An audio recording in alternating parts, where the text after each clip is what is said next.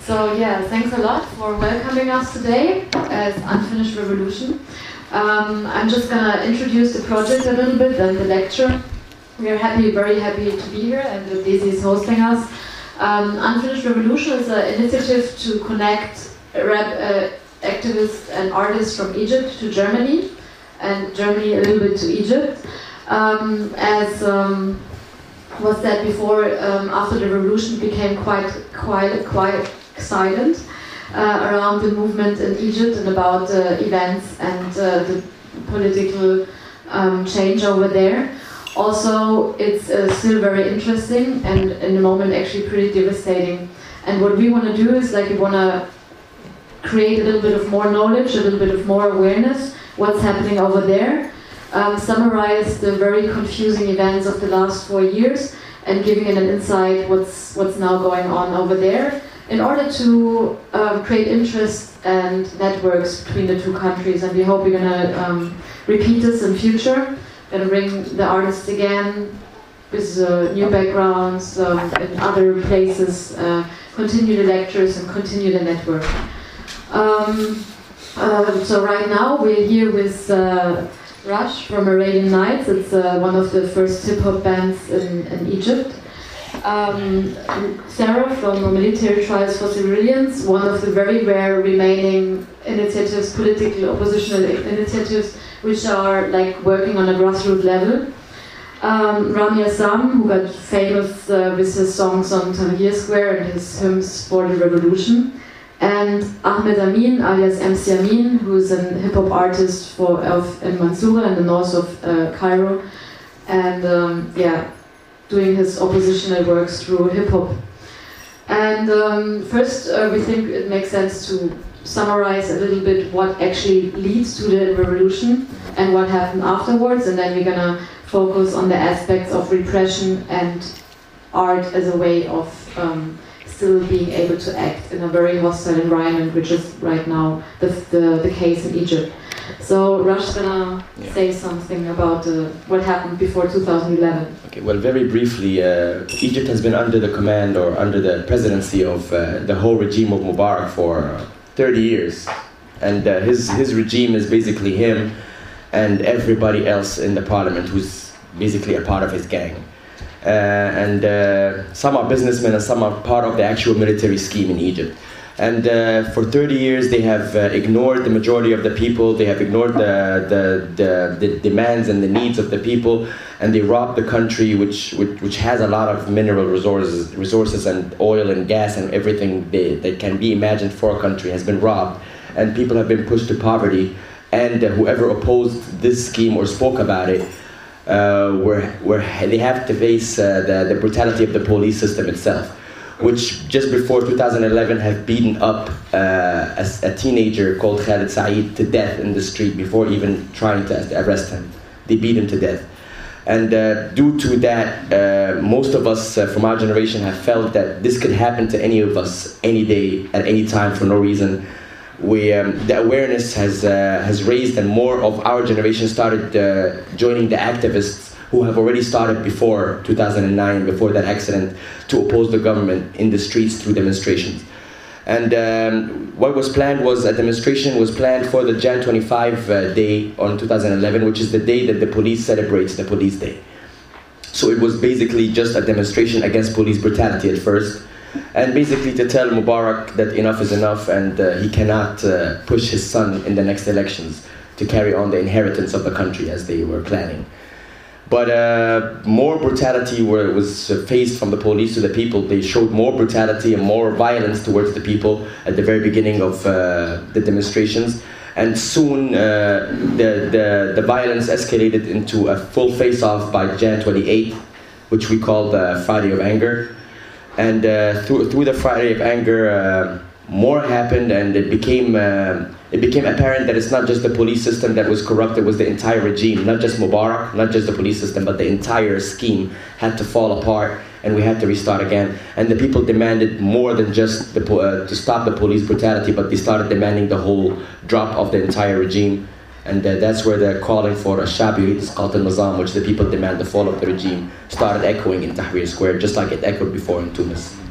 Uh, more details on that would be with Ramy. Yes.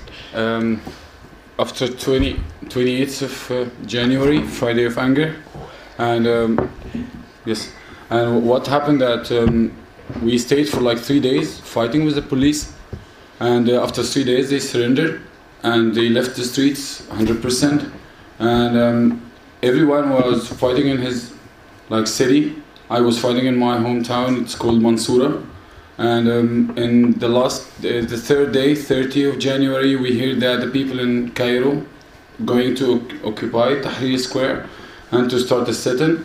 And um, then we everyone decided to continue the fight. And then I went there in 31st of January. I got my guitar with me. And in the first day, 31st of January and 1st of February, it was just peaceful days. People gathering from everywhere, joining Tahrir Square I think we joined like 100,000 of people. And uh, first of February, we found a stage, and um, I joined the stage and started to sing. And um, this day, I, it was a very special day for me um, because I started to sing my song. It's called Irhal, which means leave. And this song, it was like an anthem we had in during the 18 days. And after that, also we used it against all of the dictatorships we had till now. And this song simply it was, um, and the idea came in my mind when I hear the people like shouting and chant with chants. يسقط يسقط حسني مبارك down down مبارك الشعب يريد اسقاط النظام people demand removal of the regime and هو يمشي مش هنمشي he leaves we stay and I added one part كلنا ايد واحده طلبنا حاجه واحده ارحل we are all one hand have one demand leave and it was really very effective song with the people, especially because the lyrics and the text came from the people, so they felt it so quickly and it reached their hearts.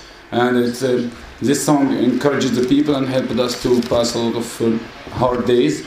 We stayed singing till Mubarak resigned, and uh, only for two days, which uh, we had a battle called Battle of Camel. And these two days where we were defending our square from thugs and from some supporters for Mubarak who were really brainwashed by the media and by the propaganda and campaign happened against the protesters inside the square till till the end and after Mubarak resigned we had the biggest mistake in our revolution that we left directly after Mubarak resigned we have we should stay more we should stay longer to because we had the power. We were united against the regime, but the media and um, the smart, like intelligence police or secret police, they made a huge campaign and propaganda to make the fight just to frame it between the people and Mubarak as a person, not not the regime. And they succeeded in that. We were all of us we were celebrating that Mubarak resigned. Then we left, and after that, some of the activists who really were active before the revolution they were telling us, telling everyone like we should stay. No one listened. After that, we went back to the square. We started a new setting, but we were like thousand, like five thousands, and um, we we were not like strong like before, and um, that was a military council. And this set-in who ended by that the army attacked the square and they arrested 200 of of us. And um, they tortured us and also they, they took most of us to the jail and they started the virginity test for some of the girls in jail. And some of them stayed for like three months maybe more.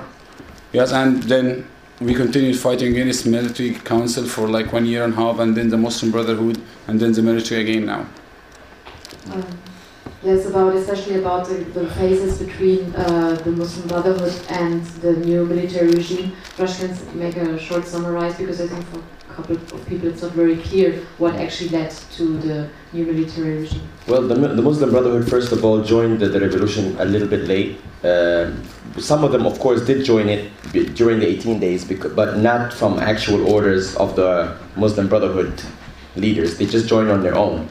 Uh, basically, they were actually going against their own leaders' uh, orders by going to the revolution during the 18 days.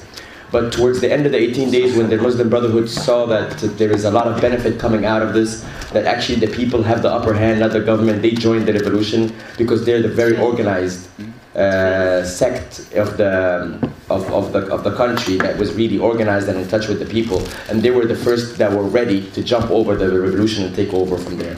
And they did use the revolution, and they did betray the revolution.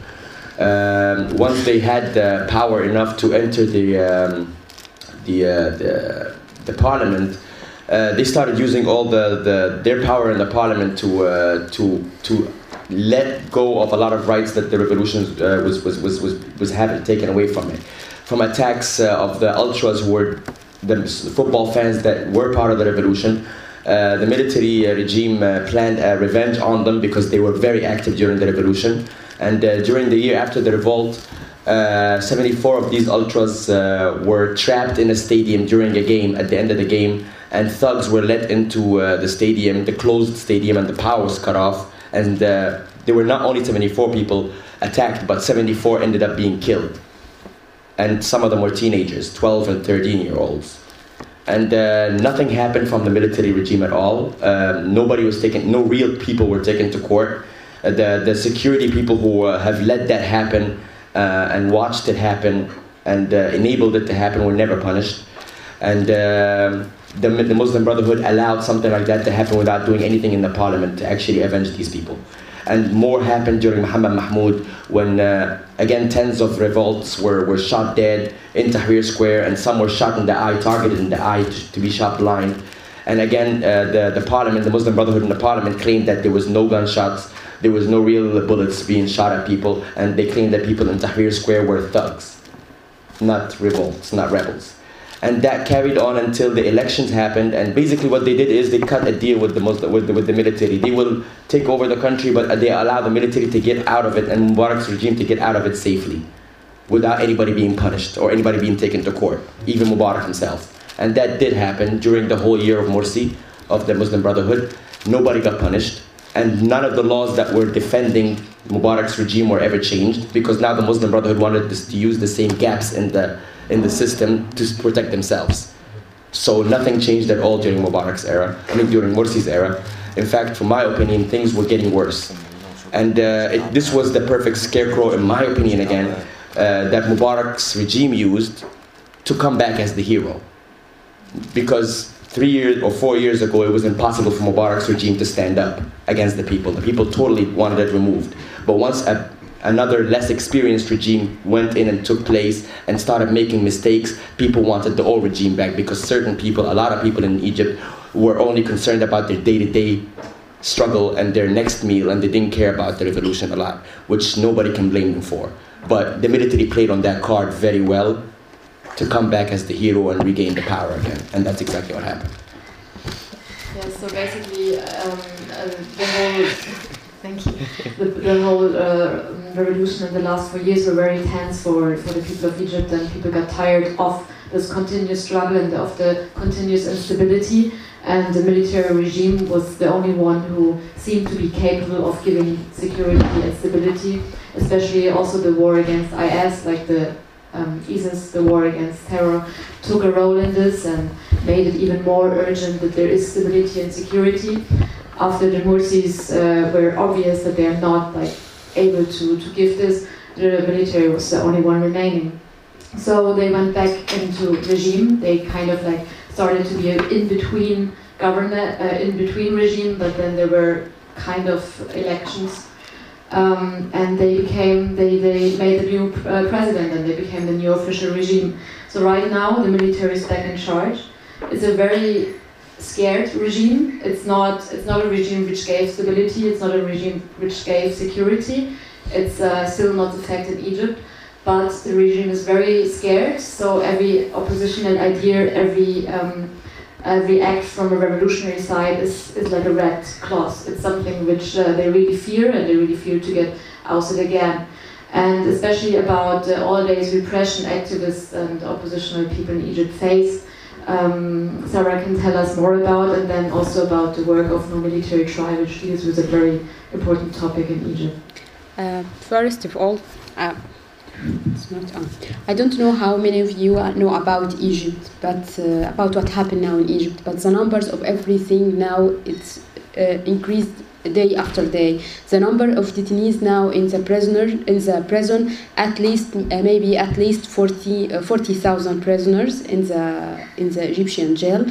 uh, now all the people faced everything first military trials faced forced uh, disappearance forced torture everyone could arrested or be in jail for anything for a stickers for a symbol for a wrong t-shirt calls for anti-torture maybe for being protest maybe killed witness going to be defended um, uh, uh, to be defended and the, the, the police officer released released uh, the young people going to be professional detention uh, for for many months and uh, many days. There, there one called Shawkan. He was in jail from the 14th of August 2013 until this moment without hearing or or, or uh, without being heard in the court until this moment. And a part of all this repression in Egypt is the military trials for civilians.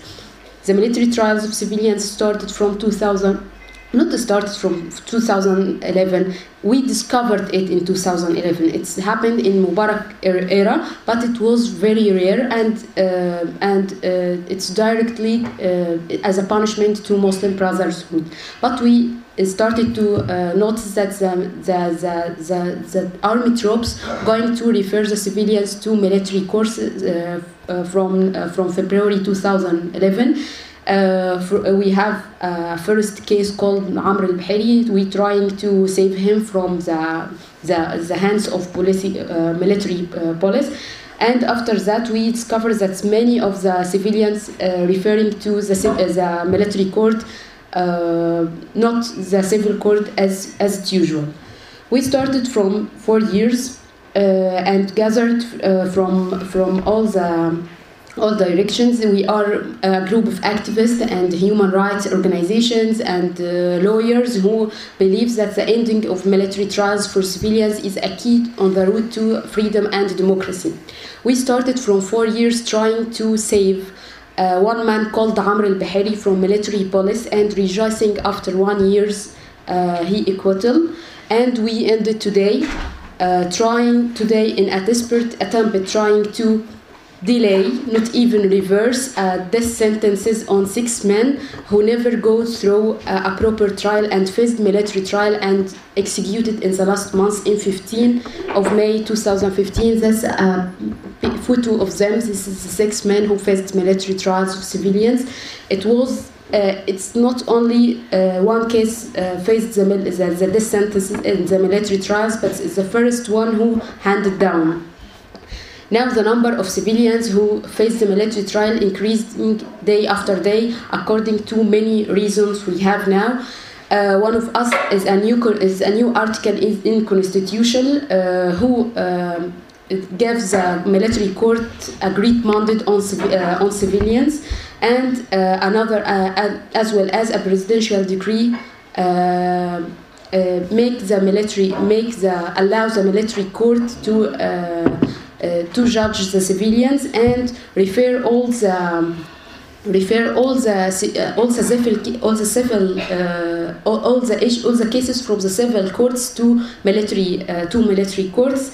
This the the presidential decree uh, uh, concerning on protection of the public establishment anyone in protest uh, students protesting on campus uh, face the military trials nowadays uh, there is many students and everywhere in egypt now face the military trials for civilians uh, i'm here now to make a little awareness about our case military trials for civilians during the four years, we are protesting in the street to uh, to make this uh, little awareness in the street and collect the cases of the military trials and uh, publish their photo on the media. But now we face a, uh, a protest law it, uh, it, it prevents anyone to make any demonstration in the street and face anyone could make that maybe maybe maybe killed as one called Shayma al they killed her in the, in the Tahrir Square when they tried to put a flower hairs uh, uh, on the on the anniversary of the revolution.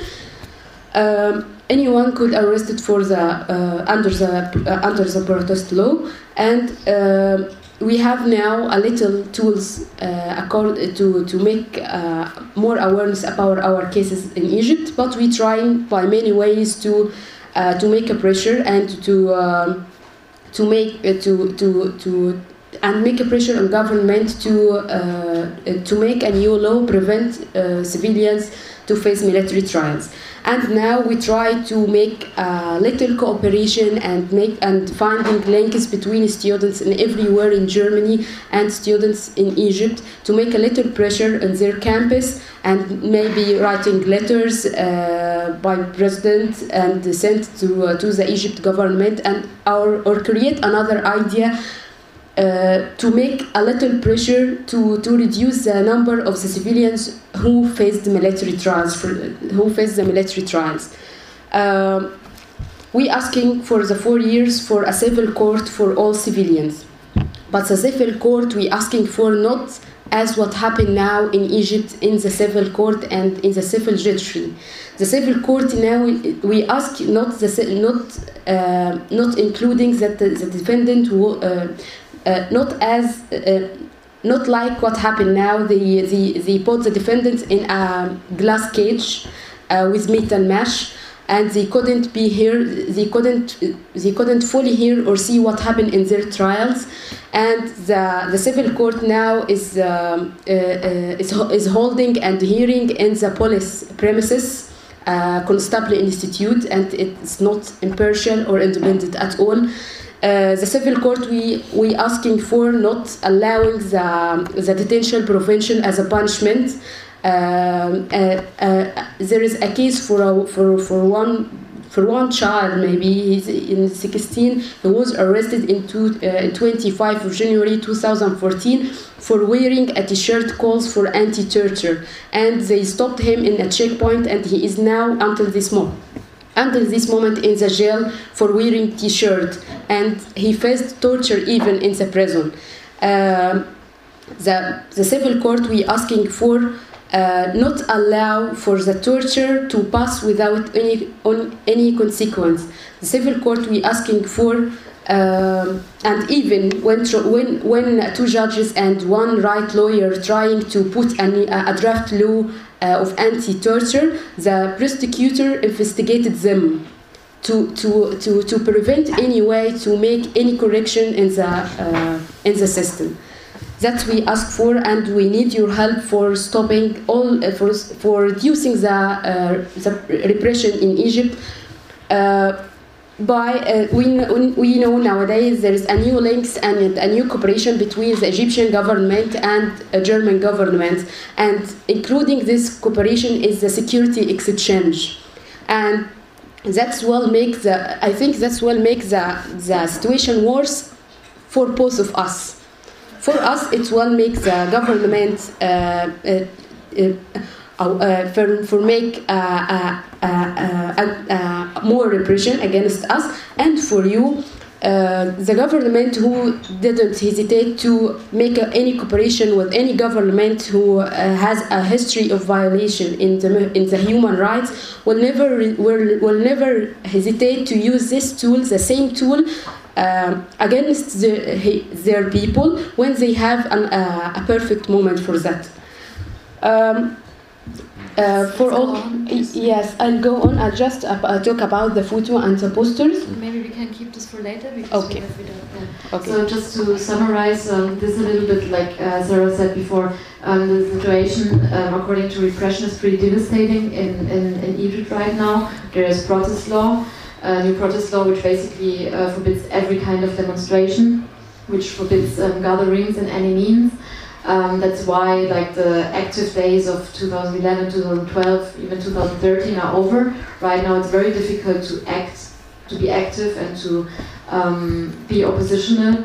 Um, the fact that there are almost 50,000 political prisoners is uh, quite disturbing. It means that a whole movement is basic, basically detained. Um, the circumstances and the, the backgrounds under which they are detained and arrested and sentenced is pretty pretty shocking. As Sarah said before, they're minors. A lot of people are in months and years in jail without any uh, actual trial. A lot of people are sentenced for things they should have been uh, should have um, committed while they were actually already in prison. There's no real um, judiciary, like no real um, law system. It's a very repressive law system which is abused for uh, fighting opposition and maintaining the power of the regime. And that's why um, the work of no military trial is so important because it's one of the single organizations which um, deals with the which the fact, which the military trials um, for civilians and uh, try to defend the rights of the prisoners, which are basically right now a major percentage of every active person in Egypt. Um, but that brings us to the next topic, and that brings us also to our approach of unfinished revolution, where we try to connect political activism together with culture and art. Because when when um, activism, opposition, demonstration, gatherings, campaigns um, media, when all this is restricted, when there is not a lot of room and a lot of um, space to act, then art gets a very big role as the only remaining environment where ideas can be, you know, um, stated and shared and uh, reproduced.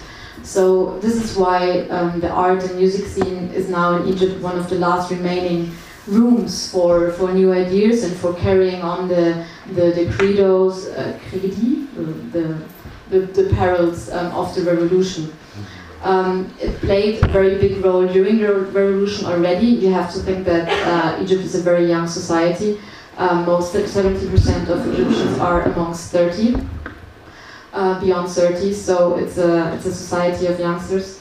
Um, um, music uh, was encouraging the whole revolutionary movement, and now music and subculture underground is a space where ideas have still some some room and can be, um, how I say, collectively experienced, while all streets are closed and um, NGOs get closed and every other uh, ways to, to, to, to be politically active. You can't even demonstrate back home. Like uh, what she explained with Shaimaa Sabbagh in, in Jan 25, the anniversary, she was going to Tahrir Square to hand out some flowers for the martyrs. She was going literally with two people to drop some flowers and, and, and, and leave.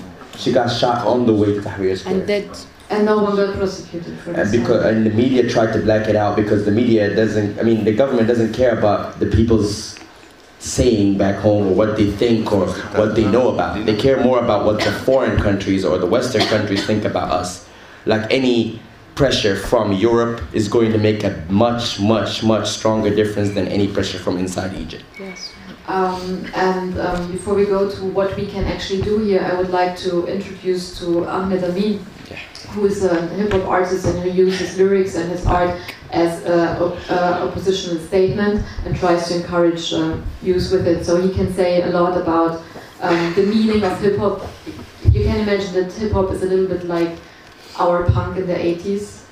Like it's a it's a very radical genre, and a lot of ideas find place there. So I mean, go on and say something about it. Uh, I can't explain everything with English, so I'll speak with Arabic and Karim can I'll, translate. I'll translate, yeah. Okay. آه، من بداية الهيب هوب في- في- في مصر يعني أو بشكل عام الهيب هوب عامة فن انتقادي أو قايم على ال- النقد Uh, hip hop in general is, is a reflection of society and what, what the artist is feeling and what he's witnessing. So it's basically the, the reflection of him and his society, the rapper.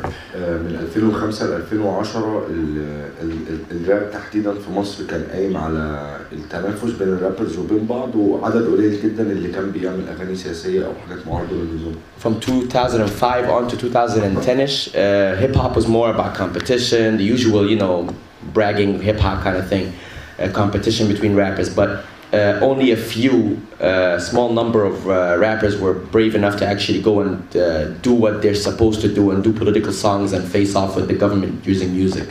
Only a few were doing that.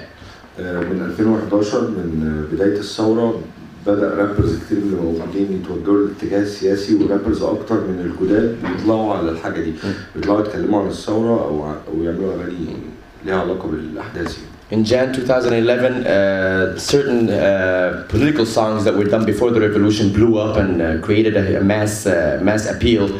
and all of a sudden it was okay for people to speak up. So a lot of more rappers, even the pe- people who were just starting off uh, from 2011, started riding the bandwagon and doing political songs as well. So it became kind of like the thing to do hip hop uh, and do political songs from 2011 onwards. Some were actually doing it genuinely, and some were doing it, you know, because it's the new thing to do.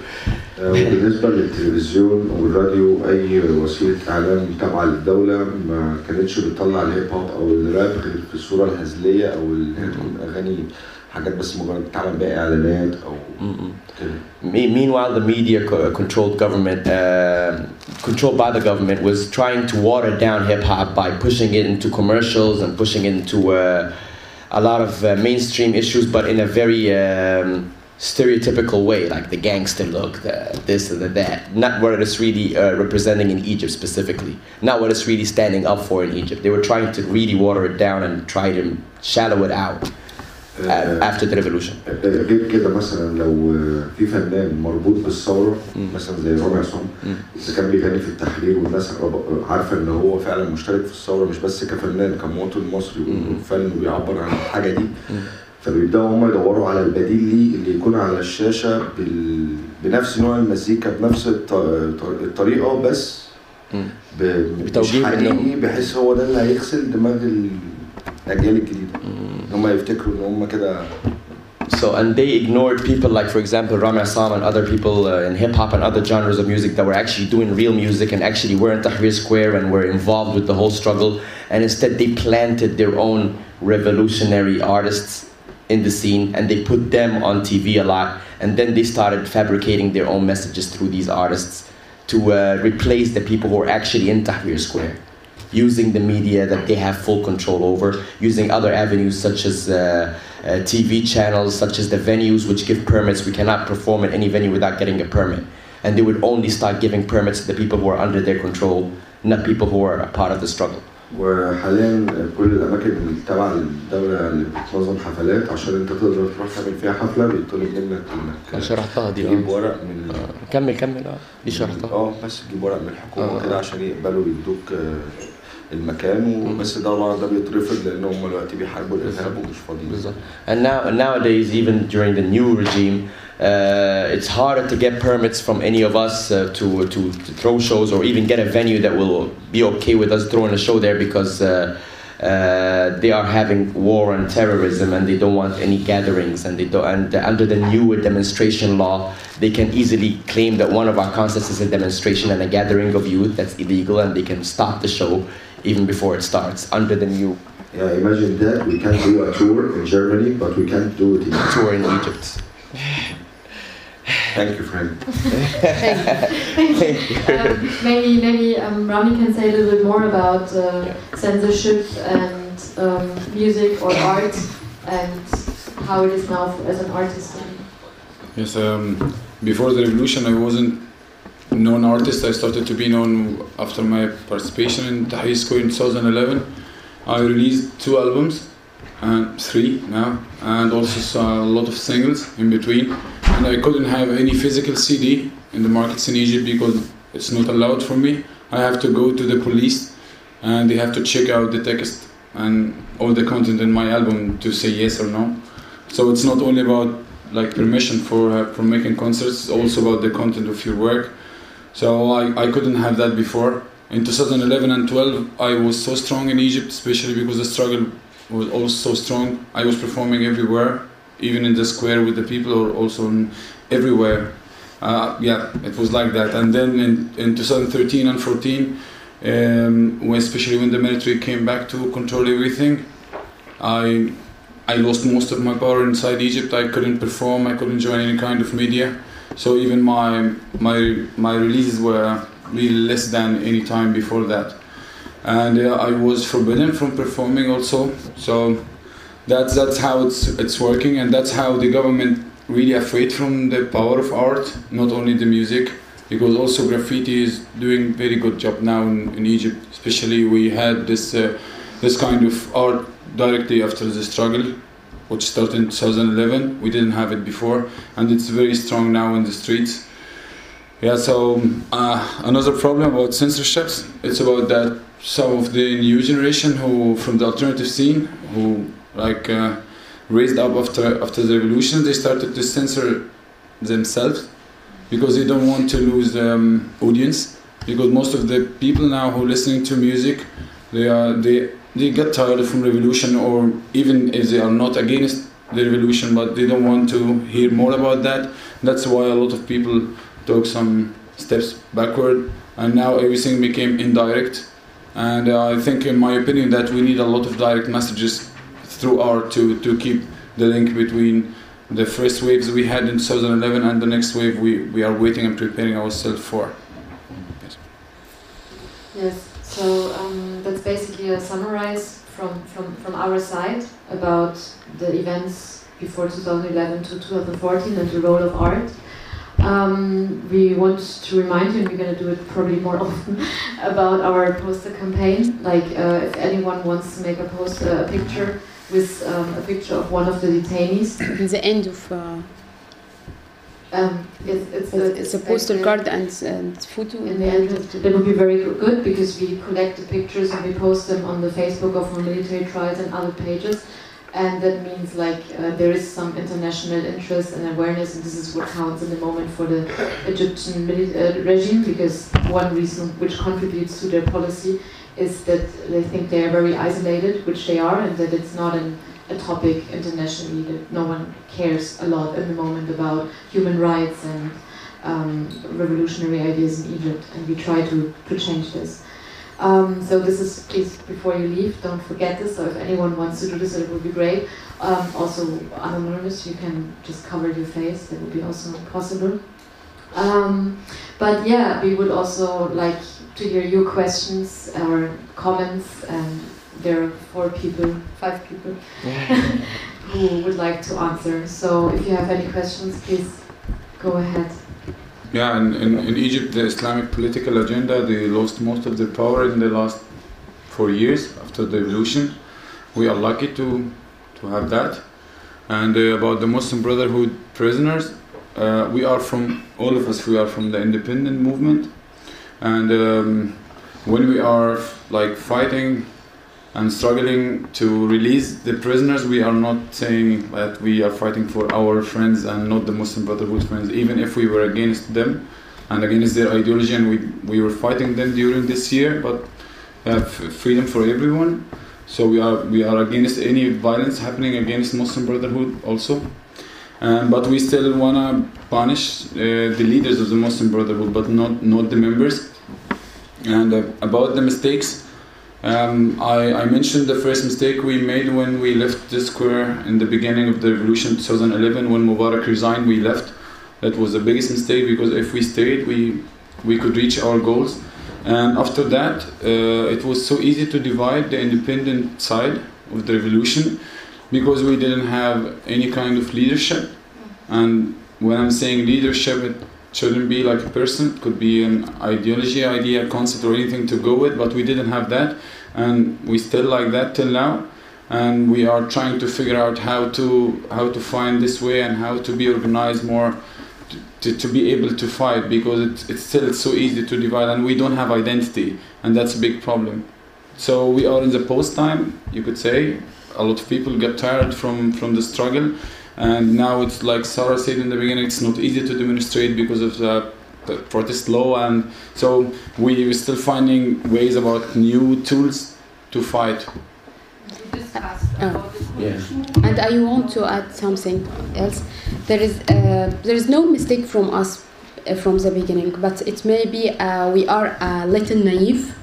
It's a big game, and the interest from the the uh, great uh, great countries in uh, in in the Middle East. Uh, not not only Egypt and the authority as Muslim Brotherhood or maybe Mubarak in Mubarak era or Sisi era couldn't play on the fears or the westerns like fight the terrorists uh, we will uh, this is this is what um, this is what Sisi uh, uh, adopted. We will fight the terrorists, and we will uh, we will never le- let the refugee refugee coming to you, and we will build a prisoners for them. And the Muslim Brotherhood played on. We will make stability in the North Sinai, and we will we will keep the the peace the peace treaty with Israel. Just keep us in the authority and supported us. And both of them has the support of the, from Western uh, uh, from Western uh, leaders and also supporters from maybe uh, Arabian in Kingdom and the Emirat uh, Muslim Brotherhood had supported from Qatar and Turkey, and now Sisi has, has his support from most, uh, from uh, uh, UAE U, uh, Yeah, UAE, UAE uh, and Saudi- and Saudi. Arabia and El Emirat. Because he will protect them from ISIS. Yes, and uh, and he's searching for uh, Western countries like Russia, like China, now coming to Germany and uh, and playing with uh, with with the fears from refugee. We will help you. We will just support us. Just uh, didn't uh, criticize our uh, human rights violation. Keep silent of this, and we will uh, we uh, we will uh, prevent refugee to coming to your country. Yes, we have we have many now nowadays we have many uh, women prisoners in, in Egypt from the from Muslim Brotherhood or from the activists. Um, we have uh, we have 26 of uh, uh, yeah. At the same time, since the last year, we going it's Sana and uh, and one of us is called Salwa Mehrez is uh, my colleague in No Trials Group. They arrested her from this demonstration from a year from now in 21 uh, of June 2014. Um, it's uh, it's the first time for to uh, to uh, to create some uh, the day is called the International Day for Egyptian Prisoners, and we going in a, great demonstration to Al Ittihadiyya Palace, the the headquarter of the Sisi after he was elected, uh, calling for to set free all the prisoners. Um, when we are work, walking in the street by peaceful way, just chanting and in our directions, as we announced on Facebook page, uh, many thugs attacks us from uh, behind. Then uh, with uh, with stones and glass, glasses, when we try to uh, hide in everywhere, uh, the police the police security uh, coming to attack us and. With, tear, with, with tearing gas and birds shots and arrested many of us. One of them was Sana and Salwa Mehrez and uh, uh, nine of girls. It, we call them now Al Ittihadiyya prisoners. And we have many cases from uh, uh, Heba Ishta is a student from faculty of Al Mansura. Uh, she she arrested her from her campus when she is protest in uh, in in her campus against uh, the coup as uh, the coup. And uh, she faced the military trials under the presidential decree as I as I uh, as I said before. And we have um, uh, some uh, some girl called Aya Hijazi she she making an initiative uh, from um, since 2011 for the civil for the street children she collects them from the Al Tahrir Square and from everywhere and uh, and she uh, learned them and she uh, trying to to making uh, another thing with him to treating him was uh, with what happened as what they faced in, in the street. They arrested her and her husband and they are in, in jail from maybe one years and they never uh, going to hearing by by trial as the the renewal uh, automatic under the professional detention. Uh, we have many girls and women in jail now. Now everyone um, uh, uh, could arrested for any reasons. But as uh, about the women movement now in the street yes we most of most of yeah, most of the activists now and most the movement uh, has many women in uh, as a leaders in, in this movement but there is no woman in the official environment in egypt but you will find them in the movement uh, in the civil movement, in civil society, in the civil organizations. You will find them in the front of the front line in the clashes Um, uh, yeah, يعني we are in the in the picture, but not as in the official picture, uh, not as we need to be.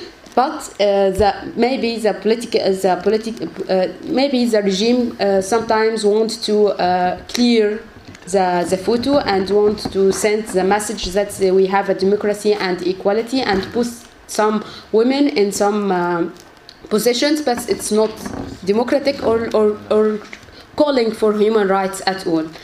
Uh, but we, we now in Egypt, as a woman, suffers from uh, um, um, uh, a phenomena from uh, from from many years. It's uh, it, it's sexual harassment. Can But- I say something about this? Yes. Okay. As I diffuse this topic, it's like it's like Sarah said. There is there is women in in, in, in movements. There are women in um, having um, oppositional roles, not in the official um, um, sphere, but there are women, female activists.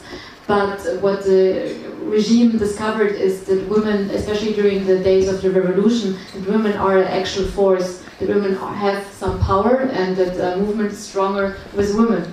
And um, so now what they do is like they try to reproduce ideas of um, or support the reproduction of ideas and of a gender political rollback, which uh, tries to say, which says like women are not a part of the political scene. Women have to like um, stay at home, object to which um, um, put them out of a, of an independent emancipatory role. So right now, for example, like what um, Sarah said, like harassment is a very big um, phenomenon in Egypt, and there is no real um, act against it. It's like a, it's like there's now since last year a law which says it's a crime to harass a woman. What uh, it's even not really defined what harassment is. Before it was like just like okay, it's her own fault, whatever. Um, it goes with a lot of stigmatization. Still, um, even there's the law. The the society is um, is not dealing with it in a correct way, and the government and the the, this, uh, the social sphere is supporting the idea that. Uh, uh, women are, you know, a weaker part of the society Because, Because- because they want them to, to be discouraged from going Exactly. to Tahrir Square, like, Yes, to yes. lose half of the people in Tahrir Square. Because You know, yes, what by I said at the beginning, they discovered that the movement is stronger with strong women and with Yes. a equal- equal amount of women. So now they also play the gender card to uh, They- weaken the movement. They targeted the woman in everywhere, uh, even in, in clashes. I'll tell you some story happened in 28 of January 2011. Uh, the, the day anger we called it in the beginning of the revolution. In Tahrir Square, when the uh, police security uh, started to uh, started gunshots and killed the people by their gun, uh, people was uh, many of young people was drawn uh, to the Al Qasr Nil uh, Hospital. bridge, to Qasr Nil bridge. Bridge. Uh, the women started to be to, uh, to going uh, in front and going uh, uh, towards the police security, um, holding their hands together to prevent the, to to make the people coming uh, uh, towards the. The, the, the police and uh, they started to back again to Tahrir Square and Another situation I've told you that happened, uh, uh, that both of situation happened with uh, with us. Uh, when they tried to arrest uh, some of people, uh, some of our group, when we tried to demonstrate in front of El Shura Council to pressure uh, on the Constitute uh, uh, Commit to refuse the military trials article in the Constitution, they arrested some of us when uh, they they put they, they put all girls and boys they arrested in uh, in the front of El Shura Council in the garage of El Shura Council and tried to separate us boys and girls and uh, to put boys in car and girls in another car. And most of the most of us girls are famous and uh, know um, know a lot of members of the constitution members and know they may will make a pressure on the government to set them free. They trying to set the girls free and keeping the boys. The girls make a, um, um, a corridor on the boys and prevent the police security to beat them or taking them to the car police and insist to be with them to the end of the days to prevent them to uh, to be attacked by the police. It's a girl's power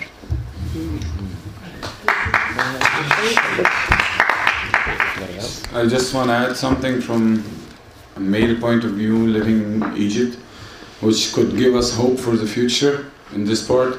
It's about the equality. We didn't reach something about real equality between male and female now in Egypt. We couldn't say that.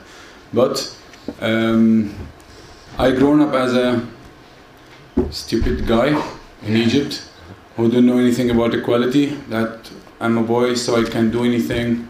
She's a girl, she can't do anything. I have full freedom, but she don't have. I grown up like that till being 22 years old, and I'm from a middle class, and I, I could say that I, I get education. So even these people from this uh, places we could think like that, but um, I started to change my mind a little bit before the revolution through through some songs. When the alternative scene started to be stronger, but when the revolution started, it was a real start to change my mind to something better. And um, when I saw the girls and the women participating in everything, exactly like like us in everything, and I, I think that without them we, we couldn't make it happen. And uh, then I changed my mind 180 degrees for something better in this point, and I'm not the only one. Like thousands, thousands from the guys in Egypt after the revolution changed their mind. So for the future, in this point, I think we could reach something good. To some level, yes, it is because he was voted into office. But generally, it was the people, the class of Egyptians who lived day by day, who uh, work in tourism, who didn't find any work during the four years of revolution, uh, who basically work on on their own businesses, and these businesses were shut down because of the revolution taking so long. And that's one of the cards that the military regime played. They made sure that the results out of the re- revolution are never going to come and are going to take long. And there's always turmoil in Egypt to scare the people who are not in Tahrir Square there's always people dying somewhere for some reason, so that people would be uh, terrified and would want stability. And at the end, the stability to them was uh, uh, the regime coming back again. Uh, this all was not happening four years ago. You know, that's that's basically how they planned it, so that they can come back as the hero to save the day. By the way, I'm not agree to call uh, what happened in Egypt or in Arab countries uh, as Arab Spring. It's a revolution for all seasons. Can I say something? Uh, the revolution wouldn't have had any results if it wasn't for Western media covering it. Totally. Any of our media was not covering, and if, if they covered it, nobody would have cared really in Egypt what the Egyptians think. The, the, everything that had had results in Egypt during the four years in the past was because of pressure from abroad. The government really cares about businesses they cut with other governments, about their image with other governments, about their image abroad, and they don't care about what we think when we're in jail because we're in jail. there's nothing, there's no effect that we can actually do. So that's my opinion. Um, uh, if you remember, in the first day of the revolution, uh, the Hillary Clinton appeared and announced that the United States supported Mubarak and Mubarak is a strong man and uh, Egypt is a stable country. In the end of the days, Obama appeared and announced that he supported the revolutionary in the streets. That's what happened. The, the, the, the, the, great, the big countries uh, support their interests and says and they want they want they want their benefits and they didn't the government didn't keen for anything. They want they want someone to treat with them. And i uh, um, uh, uh, i guess the government and the system don't like revolutionary at all. Our revolution they want uh, some they want someone to treat with and to know his plan and to to get what they want everyone wants his country sick and in egypt we want our sick also. But mm. it depends on the human rights. We want we want we, we never want anyone to to face a human rights violation in any uh, in anywhere of the world not even in our country. It's the difference between a movement and revolution and the system and government. I, that's my opinion. And to talk more about what uh, the can, role can I, of can I say one last thing a, lot of a lot of governments uh, really want stability in the Middle East for their own interests, not for the Middle East interest, and they would sacrifice the us and our rights and uh, our freedom for their interests to be stabilized in the Middle East. And Egyptians have been paying for that stability for 30 years in jail, in oppression, in being shot and raped by our own government. And we're here to basically make sure that the world knows about it because it really needs to stop. And we need Egypt to be for Egyptians for once. And for that, we're talking to the people, not the government. Yeah. And yes, uh, basically, um, um, the Middle East, the MENA states are playable for the uh, uh, bigger, uh, for the for the grand um, powers like EU and nowadays Russia and also America. But uh, according to the EU, like um, they were not involved in the revolutionary moment at all. I mean, apart from media coverage, which was not intended um, by the government or by the union. Um, right now, instead of uh, in, in, um, opposing, they are basically supporting the um, repression of revolutionary, revolutionary ideas. Um, in fact, Germany is um, educating uh, Egyptian police forces in order to defend insurrections. Germany is also selling, uh, working on a weapon deal with, with Egypt, and there is the rumors that these weapons will be used because they are small weapons, will be used uh, not for the terror, they will be used against the civils. Um, despite they say they're going to punish Egypt um, with uh, um, uh, decreasing funding on a cultural level, which is uh, kind of ridiculous, you know, to fund the the civil uh, to stop the funding on the civil society level, but uh, increasing the funding and the um, economic involvement on a on a war uh, an armed level, or with the contract with Siemens. Siemens is now supposed to um, give um, um Egypt um, a new electricity network because it's a um, yeah a mess so it's like a, a billion, billion, billion euro contract which Germany wants to do with Egypt. On the other hand, they say, okay, no, they have to punish them because of their human rights violations on the civil um, civil society funds. Uh, it's a very two-sided um, um, uh, thing how the European Union, especially Germany, deals with with uh, Egypt's politics uh, to know what hap- what happened now in Egypt before we coming to to Egypt a few before a few days a few days before uh, there is a strike in the uh, uh in the factory in El Suez. Uh, the army killed four workers in this strike. That's what happened. If you going to protest or make a demonstration, you will killed or arrested. In the best of condition, you will be arrested or injured, or maybe killed. Um, but there was um, basically a, um, a workers' um, force during the revolutionary days and also and at before. the beginning. Uh, and, and before. And before the revolution. There is a someone else movement. wants to, to answer on that. Ramy? What? Yeah, the workers' movement was so strong before the revolution, especially in 2006, and that's what led to have a movement very strong movement called 6 April. They are not strong now like before, but they were one of the main reasons who really led to to the revolution to start.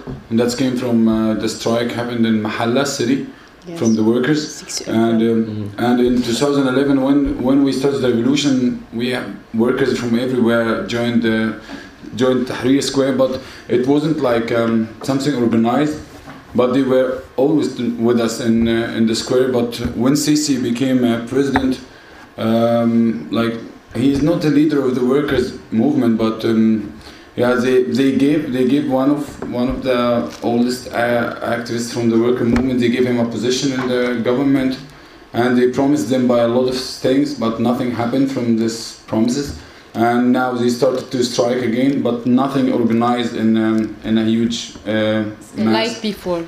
Not like just like small strikes everywhere. They they they still not organized like before, like yes. before the revolution.